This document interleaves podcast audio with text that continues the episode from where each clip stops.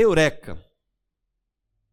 Eureka é normalmente pronunciado por alguém que acaba de fazer uma grande descoberta, de compreender um assunto, de trazer uma solução para uma problemática difícil. E o termo eureka tem a sua origem etimológica na palavra eureka, que é o pretérito do indicativo do verbo eurisquem, que significa achar ou descobrir. E na verdade, só da gente entender sobre a origem já dá vontade de gritar eureka, né? Mas a palavra eureka foi supostamente pronunciada pelo cientista grego quando descobriu como resolver um problema que o rei, um dilema que o rei Herão trazia para ele. O rei queria saber o volume da sua coroa de ouro, quanto pesava o ouro que estava na sua coroa. E Arquimedes, este cientista, sabia que para isso ele precisaria determinar a densidade da coroa e comparar com a densidade do ouro. Mas o problema é que ele não tinha como fazer isso sem derreter a coroa do rei. E Arquimedes descobriu uma solução quando ele vai se banhar na sua banheira. E ao entrar na água, ele percebe que saiu água da banheira quando o volume do seu corpo entrou naquela banheira. E concluiu com isso que para medir o volume da coroa, bastava ele mergulhar a coroa em um recipiente de água e calcular o volume de água deslocada, que deveria ser equivalente ao peso da coroa. E conta-se que quando Arquimedes descobriu isso, ele saiu correndo nu pelas ruas, gritando eu, euforicamente: Eureka! Eureka! Eu descobri algo, eu achei algo, eu encontrei algo. E o princípio de Arquimedes foi como ficou conhecido esta grande descoberta para ciência, para matemática. E sabe, irmãos, eu não sei ao certo se podemos dizer quantas vezes durante a humanidade esta palavra foi expressada. Diante de tantos descobrimentos que o homem, os cientistas, os estudiosos conseguiram trazer para a sociedade. Eu digo, talvez algumas eurecas nos dias atuais nem fazem mais tanto sentido para nós, já são coisas banais que já não têm tanto poder comunicativo para a gente. Por exemplo, não haveria dificuldade nenhuma para nós nos dias atuais saber o peso de um ouro de uma coroa. Bastaria pegar esta coroa e colocar em uma balança de precisão, e rapidamente a gente saberia quanto de peso teria aquela coroa. Mas ao mesmo tempo que é comumente fácil de perceber que as eurecas do passado já se tornaram normalidade nos dias atuais, é fantástico a gente imaginar que ainda estamos caminhando para ouvir outros gritos de eureka na nossa sociedade, na nossa humanidade. E eu particularmente eu gosto desta palavra. Ela nos faz pensar sobre a nossa capacidade de racionalidade. Algo que Deus colocou em nós, algo que Deus gerou em nós. Ela nos faz pensar na nossa capacidade em organizar situações e problemáticas e trazer uma ordem resolvida para aqueles problemas. E o mais fantástico de tudo isso, quando a gente olha para esta palavra, é que tudo isto é bíblico. Como diz o autor John Angel no seu livro A Grandeza do Pastorado, se você acha que Deus não está interessado no seu conhecimento, na sua inteligência, muito menos ele estaria na sua ignorância. Deus tem interesse no conhecimento do homem. Deus tem interesse para que você evolua na sua racionalidade, na sua forma de pensar, na sua condição de resolver problemáticas. Deus tem interesse nisso. Aliás, a Bíblia, ela é cheia de indicações a respeito do conhecimento e da inteligência. Entendemos que algumas pessoas, elas receberam de Deus tais conhecimentos para que elas pudessem resolver alguns problemas, para que outros homens da nossa sociedade pudessem usufruir daquela solução. É como as grandes descobertas científicas que nós temos hoje. Um exemplo delas é a eletricidade, é a luz. Você não descobriu a eletricidade. Talvez você não faz a mínima ideia como isso funciona. Mas você usufrui disso. Não faz mais parte do, do, da sua condição humana pensar em viver sem eletricidade. A eletricidade faz parte da sua vida. Ela já não é mais algo isolado, já não é mais uma coisa, já não é mais um luxo, é algo natural. Você não se imagina mais vivendo sem eletricidade. Porque um dia um homem com conhecimento fez esse grito de eureka para que hoje você pudesse usufruir desta solução. E a maioria de nós vivemos situações como estas em muitos outros pontos. E olha o que a Bíblia fala.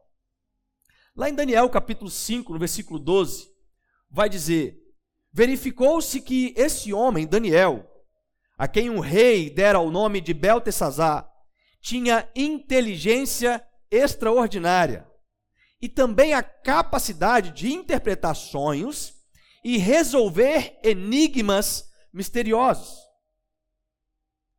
Também em 1 Reis 4, 29, Deus deu a Salomão sabedoria, discernimento extraordinário e uma grande abrangência de conhecimento, tão imensurável quanto a areia do mar.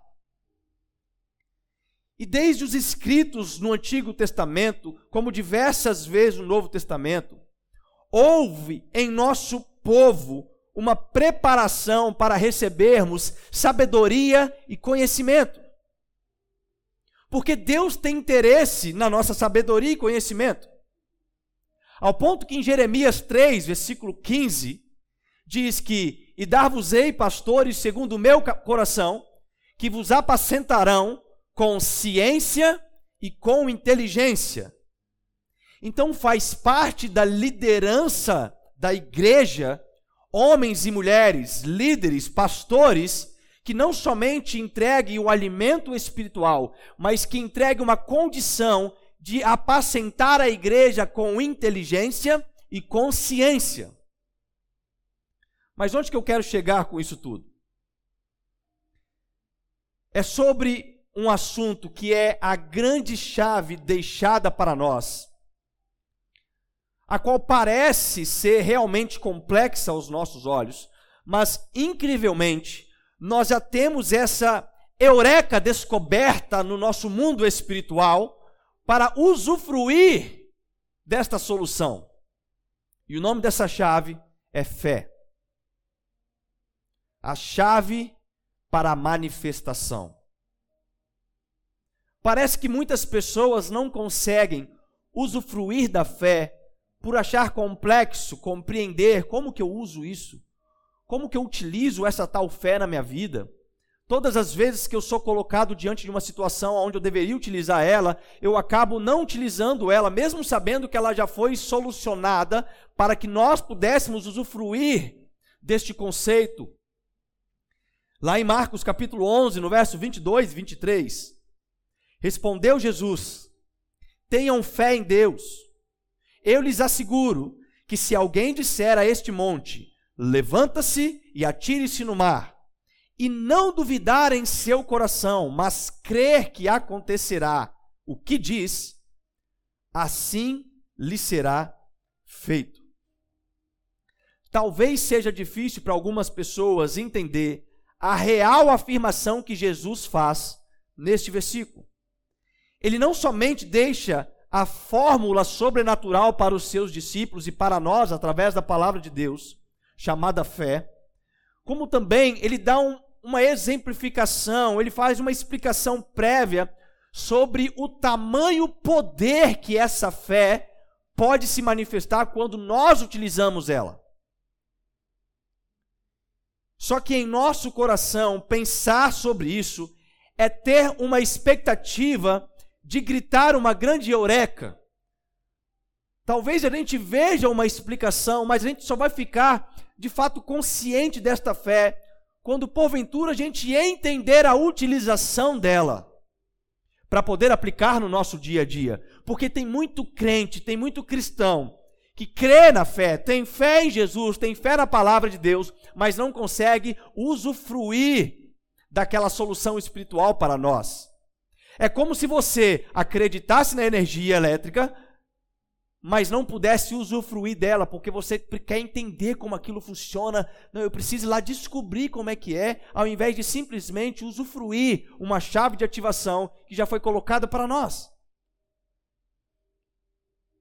E eu acredito que este sentimento deve ter surgido no coração daqueles que ouvem estas palavras e não conseguem aplicar a fé no dia a dia. Mas pense comigo. Como você leria ou você se sentiria se eu lesse este mesmo versículo de Jesus agora na versão minha, tá? Fábio capítulo 14, versículo 35. Essa é na minha Bíblia, tá? Tá dizendo assim, ó: Eu lhes asseguro que se alguém estiver em Jerusalém, pegando o seu celular e fizer uma ligação de voz para outro alguém no Brasil, se escutarão em tempo real.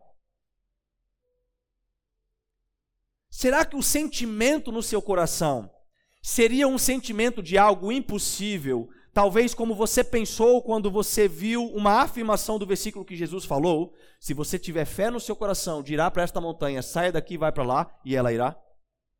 Aí você pensa, não, isso é impossível. Mas quando você vê hoje no ano de 2021, uma afirmação como essa que eu fiz, qualquer um que pegar o teu telefone celular e discar para alguém em Jerusalém, vai falar com esta pessoa e ela vai ouvir a sua voz em tempo real. Irmãos, isso é surreal. Isso é algo incrível. Já parou para refletir sobre isso? Uma pessoa do outro lado do mundo escuta a minha voz em tempo real, sem cabo, sem nada. E eu não queria nem continuar esta minha versão aqui se eu fosse falar das videoconferências por celular. Se eu fosse falar das reuniões por hologramas que já acontecem no mundo, onde pessoas são simuladas em holograma para parecer que estão real naquele momento. Talvez há 30 anos atrás, nos nossos filmes de ficção científicas, isso seriam coisas que a gente falaria: nossa, que viagem esse filme. Olha que doideira que esse, que esse diretor está pensando. Alguém ligando para o outro, escutando a voz do outro lado do telefone. Mas hoje em dia, para nós, tranquilo. Não dá mais o sentimento de eureka, não dá mais o sentimento de descoberta. Não tem nada de anormal você ligar para alguém em Jerusalém, conseguir falar com essa pessoa em tempo real, nem mesmo fazer uma chamada por vídeo e visualizar a imagem e ouvir a voz dessa pessoa em tempo real. Mas como que a sua voz chegou lá em Jerusalém em tempo real, considerando tamanha distância entre os países? A resposta é muito simples. Simples e complexa, né? A voz, ela é transformada em sinais elétricos que viajam em ondas de rádio. E como essas ondas, ela viaja pelo ar, não é necessário fios ou cabos para enviar a sua voz até lá. Essas ondas chegam em Jerusalém num piscar de olhos. E rapidamente a sua voz está lá no outro lado do mundo, você falando com o telefone com alguém. Eureka! É ou não é incrível? Eureka! Só que de repente mover uma montanha se parece impossível. De repente crer em uma cura parece impossível. De repente, crer que nós podemos ativar a nossa chave da fé para manifestar coisas sobrenaturais em nosso meio parece impossível. E por quê? Por que, que nós não ativamos a nossa fé? Da mesma forma que nós acreditamos nestas eurecas descobertas pelos homens?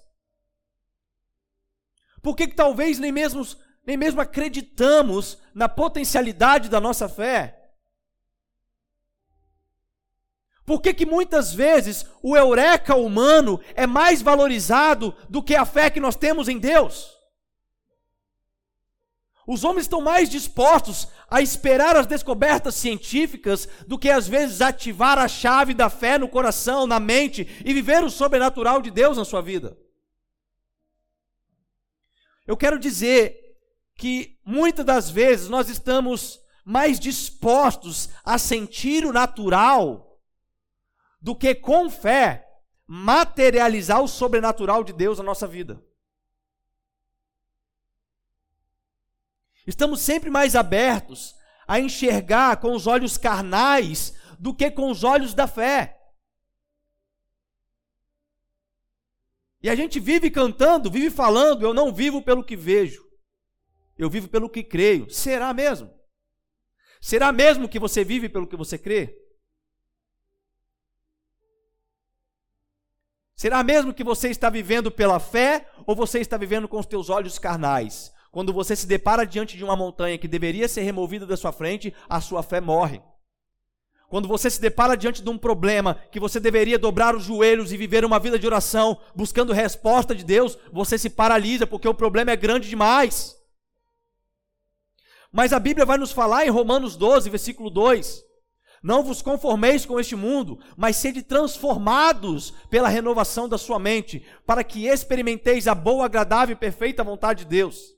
Em algumas versões fala para que seja capaz de experimentar a boa, agradável e perfeita vontade de Deus.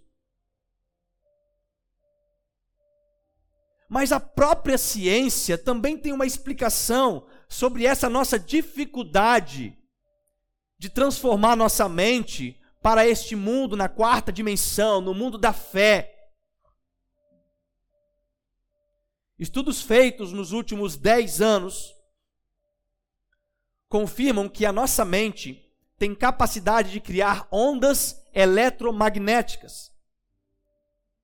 Porém, essas ondas eletromagnéticas criadas pela nossa mente, elas não são tão altas, tão fortes, como a descoberta das ondas eletromagnéticas criadas pelo coração. O coração ele é cerca de 100 vezes mais forte, eletricamente falando, do que o cérebro humano. O coração é cerca de 5 mil vezes mais forte, magneticamente falando, do que o cérebro humano. O coração gera o seu próprio impulso elétrico, independente da função cerebral. Quantas pessoas têm morte cerebral e continuam com o coração batendo? Isso faz com que o coração seja capaz de bater fora do corpo humano, desde que haja um suporte de oxigênio para ele. E é por isso que hoje nós temos a viabilidade dos transplantes de coração. O coração humano é capaz de gerar energia o suficiente para abastecer um caminhão por 30 quilômetros. Se a gente fizer a conta de um coração na vida inteira, esta energia faria com que esse caminhão fosse até a lua e voltasse. O coração de uma mulher bate cerca de oito vezes mais do que um coração do homem. E a mulher fala cerca de sete mil palavras a mais do que o homem. Isso não tem nada a ver, mas eu queria constar. O que eu quero dizer, irmãos, é que este pequeno órgão também conhecido como o símbolo do amor, a sede das nossas emoções, dos nossos sentimentos, da nossa alma, ele está ligado diretamente nas coisas que nós vemos, nas coisas que ouvimos, nas coisas que tocamos. E esse de fato se tornou o cursor na vida de muitos cristãos, homens que vivem pelo que veem e não pela fé.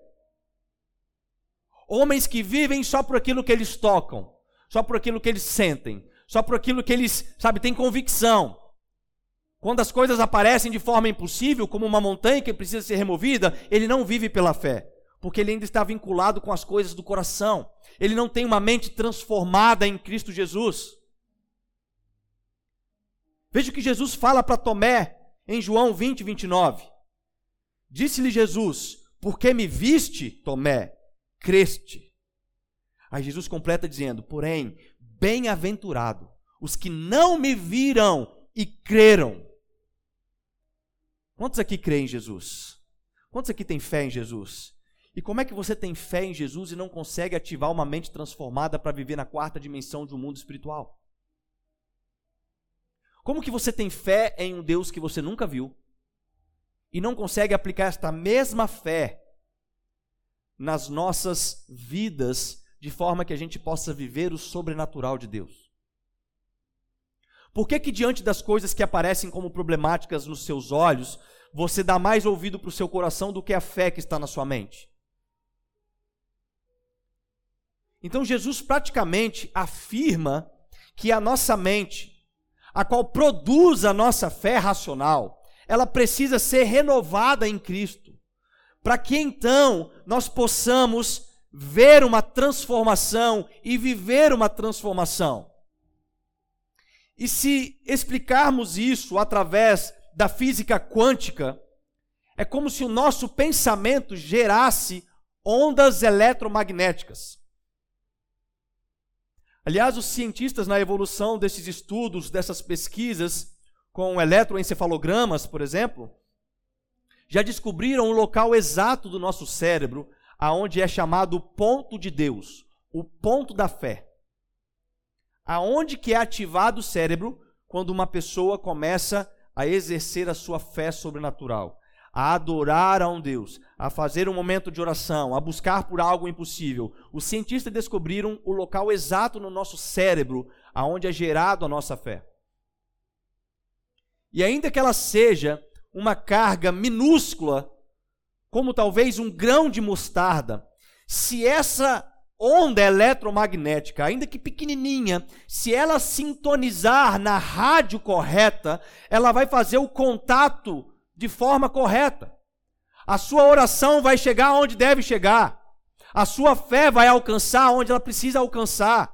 E aí, literalmente, você vai começar a viver não por aquilo que você vê, mas por aquilo que você crê.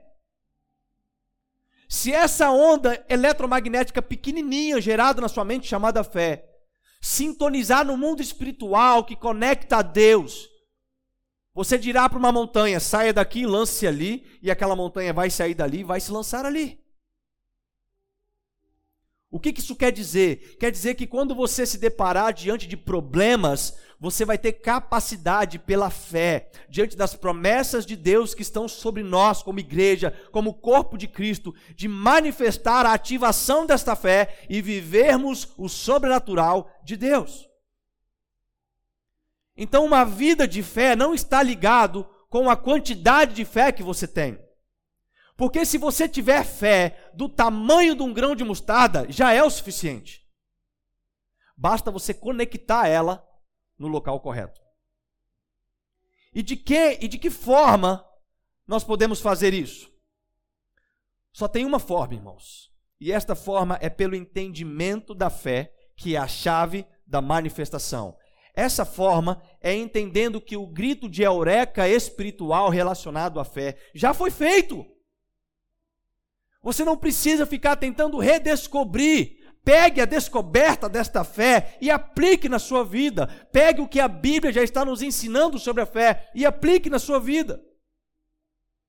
Esta manifestação, ela tem sido estudada principalmente nos últimos 300 anos pela física e pela mecânica quântica.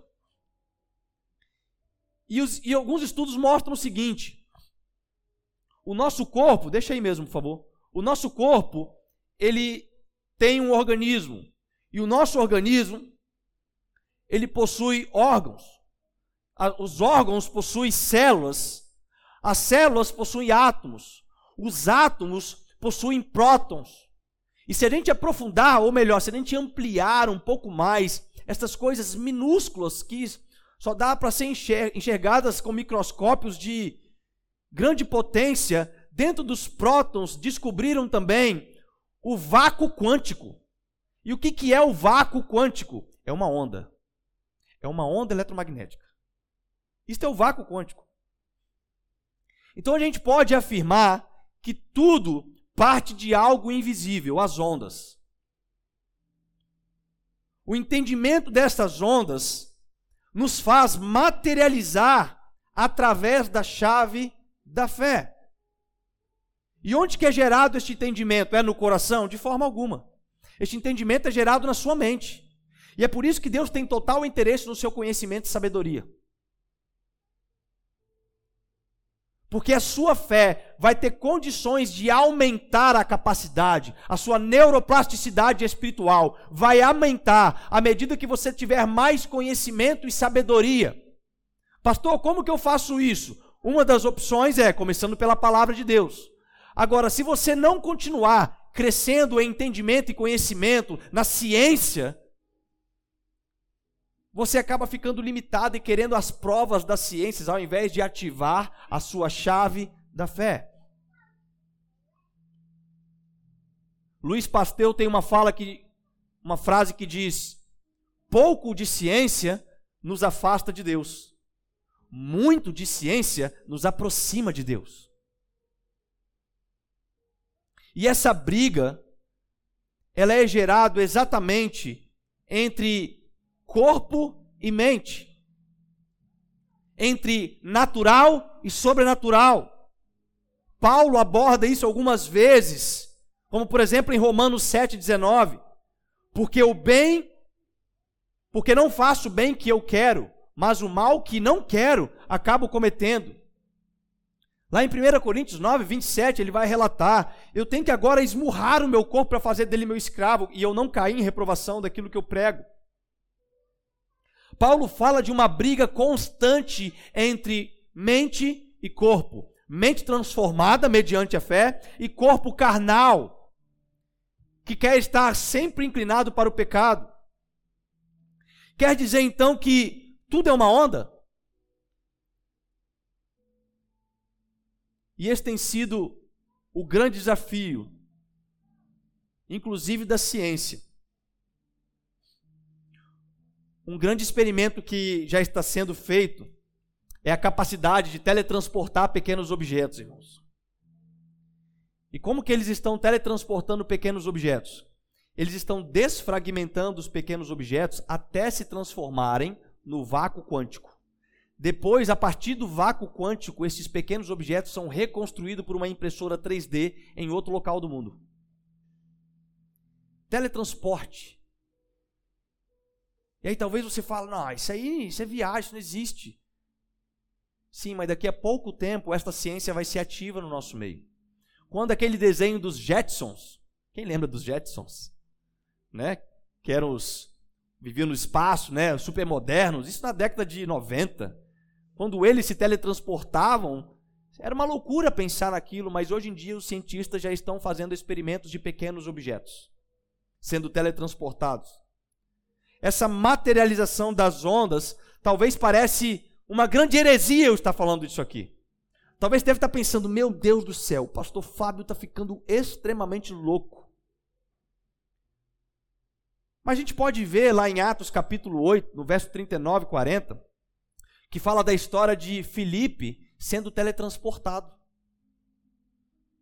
Diz assim: E quando saíram da água, o Espírito do Senhor arrebatou a Filipe, e não viu mais o eunuco, e jubiloso continuou o seu caminho. E Filipe se achou em Azoto. Filipe vai lá, prega para o eunuco, batiza o eunuco, e quando ele acaba o batismo, o Espírito Santo teletransportou o Filipe da onde ele estava para outra cidade. E aí, quando a gente fala de alguma coisa que a ciência está descobrindo agora, a gente talvez vai gritar, Eureka! Mas, irmãos, a palavra de Deus já ativou isso no nosso mundo espiritual há dois mil anos atrás. Já está tudo disponível para a gente. Não são coisas que, que deveriam ser absurdo na nossa mente, porque nós não vivemos por aquilo que nós vemos, nós vivemos por aquilo que nós cremos.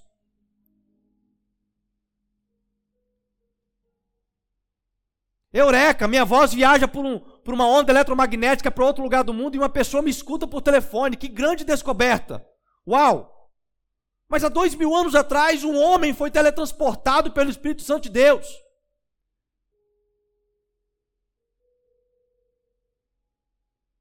E não só isso. Jesus, ele curou o filho de um oficial somente dizendo uma palavra de onde ele estava, e naquele mesmo momento, aquele jovem que estava enfermo foi curado. Jesus, com sua voz, ele deu uma ordem e acalmou a tempestade no mar da Galileia. Uma mulher que estava sofrendo por 12 anos por um fluxo de sangue, simplesmente creu que se ela tocasse nas vestes de Jesus, ela seria curada. Jesus curou os cegos, Jesus expulsou demônios, Jesus fez paralíticos andarem, Jesus fez mudo falar, Jesus ressuscitou mortos. Eureka! Algo sobrenatural está ativado para nós. E por que é que a nossa mentalidade não quer viver estas promessas? Por que é que ainda estamos focados com as coisas do coração? Deixa a ciência descobrir, né, o remédio para a cura daquela enfermidade. Deixa a ciência fazer tal coisa. Deixa a ciência fazer. Irmão, quando a ciência fizer, você usufrui, não tem problema, porque é Deus que dá sabedoria para o homem a partir da ciência. Quando a ciência tiver essas descobertas, amém. Mas aquilo que a ciência se cala, o homem, a mulher de Deus, ele precisa entrar em ação pela fé. E se não bastasse tudo isso, Jesus vai falar em Marcos capítulo 11, 24. Portanto, eu lhes digo: tudo o que vocês pedirem em oração, creiam que já receberam, e assim lhes sucederá. João 14, 12: Digo-lhes a verdade Aquele quem crê em mim fará também as obras que tenho realizado, fará coisas ainda maiores do que estas. Então, enquanto nós estamos pensando nesse mundo sobre o eureka, sobre as descobertas científicas, sobre as coisas milagrosas que vão aparecer, Jesus já estava falando desde Moisés: fale para eles, eu sou. O homem quer gritar eureka e Deus já está falando, eu sou aquele que eu sou o princípio, o fim, o alfa, o ômega, aquele que antes de existir a enfermidade já era a cura. Aquele que antes de existir as coisas impossíveis, ele já era a solução. Aquele que com o poder da palavra fez coisas invisíveis se transformarem em visíveis. Que do nada criou o universo através da palavra. Isso não se chama ciência, irmãos, isso se chama o sobrenatural de Deus que está prometido sobre nós.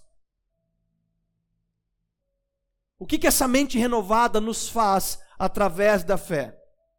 Ela faz exatamente aquilo que é o oposto que a mente vinculada à nossa carne faz.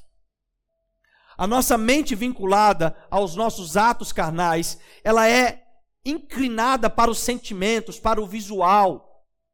Ela é inclinada para a comprovação física. Isso jamais será fé. O autor de Hebreus, no capítulo 11, vai mostrar o seguinte: a fé é a certeza daquilo que esperamos e a prova das coisas que não vemos. Já no versículo 3 ele completa: pela fé, entendemos que o universo foi formado pela palavra de Deus, de modo que o que se vê não foi feito do que é visível. Está percebendo a física quântica, a mecânica quântica? Está percebendo o vácuo quântico, aquilo que não é visível nem mesmo aos maiores microscópios? Deus pegou aquilo que não é visível e transformou em coisas visíveis. Este é o poder sobrenatural da quarta dimensão. Este é o poder sobrenatural daqueles que amam, daqueles que seguem a Jesus. Este é o poder sobrenatural que está prometido para nós. E mais do que isso, nós faríamos coisas ainda maiores do que Jesus fez.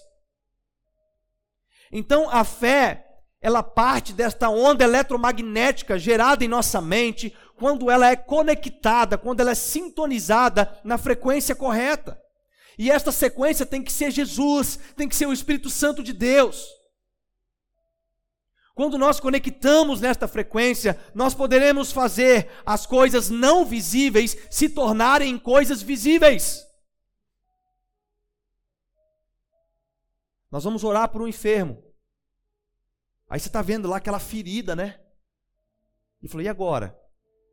Pela fé, você vai fazer aquilo que não é visível se tornar no que é visível. Pela fé, você vai ativar os conhecimentos que já estão colocados para nós. E não por aquilo que você está olhando com o coração. Nossa, que enfermidade grande. Nossa, que problema grande. Como irei resolver isso? É pela fé, irmãos. É chamando a existência das coisas materiais para o mundo material. É chamando aquilo que nós não vemos para ser colocado no nosso mundo material. É fazer o sobrenatural de Deus invadir o nosso mundo natural. Então talvez essa seja uma grande dificuldade nos nossos dias. Porque nós temos sempre muitas pessoas com suas cargas de pensamentos negativos. Porque ela está o tempo inteiro visualizando aquilo que ela sente. Ela sente dores no corpo. Ela tem problemas na alma. Ela está ferida emocionalmente. E ela não consegue ativar a fé, porque o corpo dela está falando mais alto que a fé. Ela não consegue se desconectar. E ela esquece de viver aquilo que está ensinado em Gálatas 2:20. Eu fui crucificado com Cristo, assim já não sou eu quem vivo, mas Cristo vive em mim. A, vi a vida que agora vivo no corpo, vivo-a pela fé no Filho de Deus, que me amou e se entregou por mim. Porém, o grande mal deste século é a mente destruída. O grande mal deste século é esse grande boom que nós estamos vendo na alma das pessoas. Nunca se falou tanto de depressão, nunca se falou tanto de suicídio, nunca se descobriu tantas pessoas bipolares. Estima-se que mais de 50% da população é bipolar. Nunca se falou tanto de enfermidades psicossomáticas. Tem pessoas que têm úlceras, pessoas que têm problemas, aí vai no médico, não é nada, é problema na alma. Pessoas que estão vivendo sintomas no corpo psicossomático, sabe por quê? Porque estão dando mais valor para o corpo, estão dando mais valor para aquilo que está sentindo, vendo, tratando, do que aquilo que deveria ver pelos olhos da fé. Quando nos deparamos em uma situação onde precisamos exercer a nossa fé, às vezes a gente não consegue, porque estamos com o coração cheio de amargura, cheio de decepção, feridas. E este coração, lembra que eu falei que o coração gera uma onda eletromagnética maior do que o cérebro? O que, que acontece? O coração fala mais alto que a fé. Então não é por aquilo que fizemos ou por aquilo que deixamos de fazer, mas nós precisamos viver pela fé. Viver pela fé em um ambiente de unidade. Quando os pensamentos estão alinhados através da fé, coisas sobrenaturais acontecem. Tem muita gente aqui que não entendeu a ativação de fé que esta igreja está vivendo.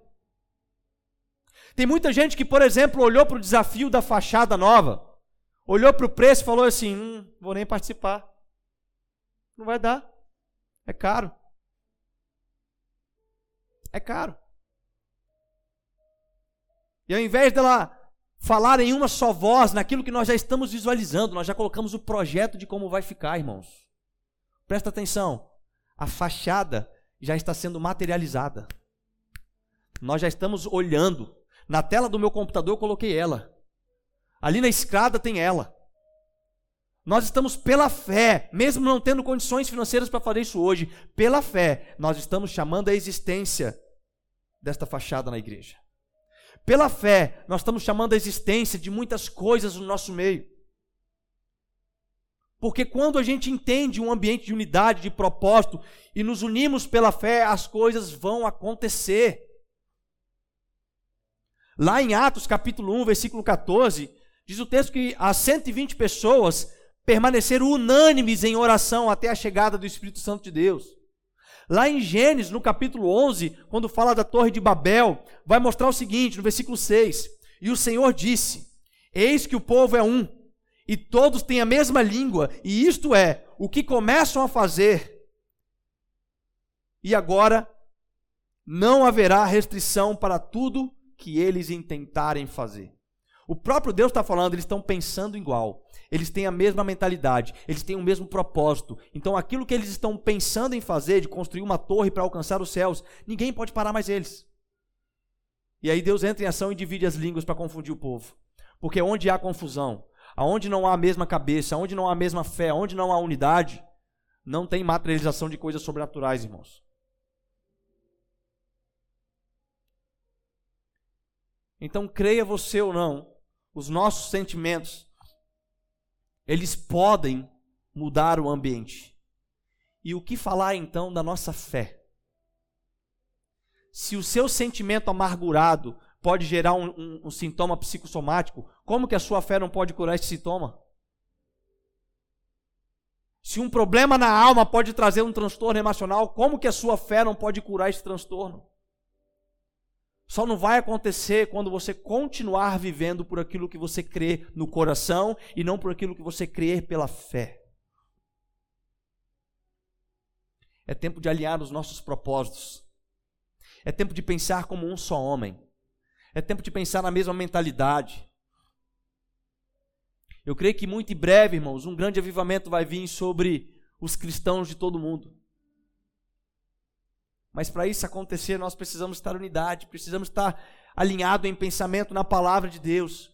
Eu creio que muito em breve nós aqui, esta igreja local, Igreja Batista Betel, viverá coisas sobrenaturais.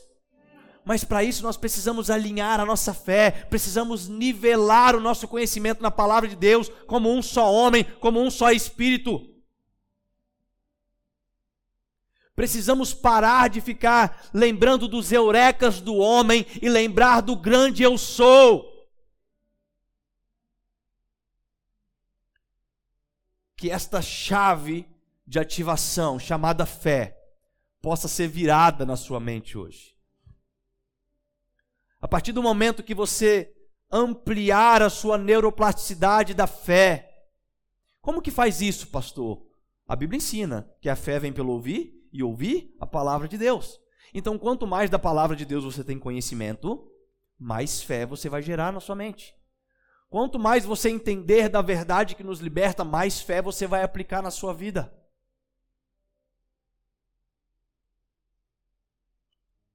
Então todo conhecimento, toda ciência, ela pode ser convertida para que nós cresçamos em fé e sabedoria na palavra de Deus. Amém? Que Deus abençoe sua vida. E eu quero neste momento fazer uma oração de fé para todos aqueles que creram nesta mensagem. Vamos ficar de pé.